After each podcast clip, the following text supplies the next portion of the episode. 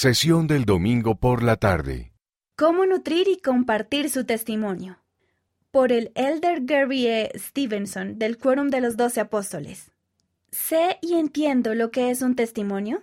Su testimonio es una posesión muy valiosa, generalmente asociado a profundos sentimientos espirituales. Estos sentimientos suelen comunicarse suavemente y se describen como una voz apacible y delicada. Es su creencia o conocimiento de la verdad que se da como un testigo espiritual por medio de la influencia del Espíritu Santo. ¿Sé cómo compartir mi testimonio? Ustedes dan su testimonio cuando comparten sentimientos espirituales con otras personas.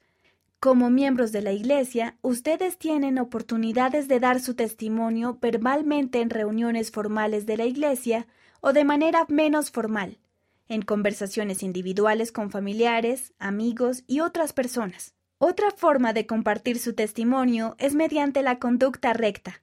Los miembros de la Iglesia son testigos de Dios en todo tiempo, en todas las cosas y en todo lugar.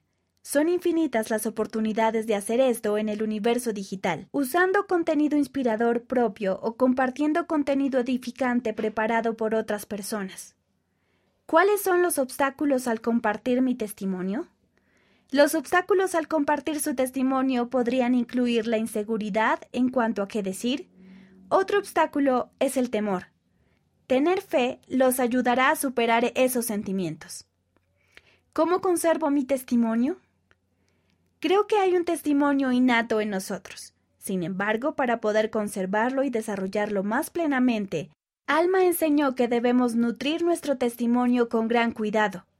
Mis queridos hermanos y hermanas, prometo que en la medida en que comprendan más plenamente lo que es un testimonio y lo compartan, superarán los obstáculos de la inseguridad y el temor, y esto los capacitará para nutrir y conservar esta posesión tan valiosa, su testimonio. Mire el discurso completo en conference.churchofjesuschrist.org. Busquen oportunidades de compartir su testimonio con palabras y con hechos. Elder Gary E. Stevenson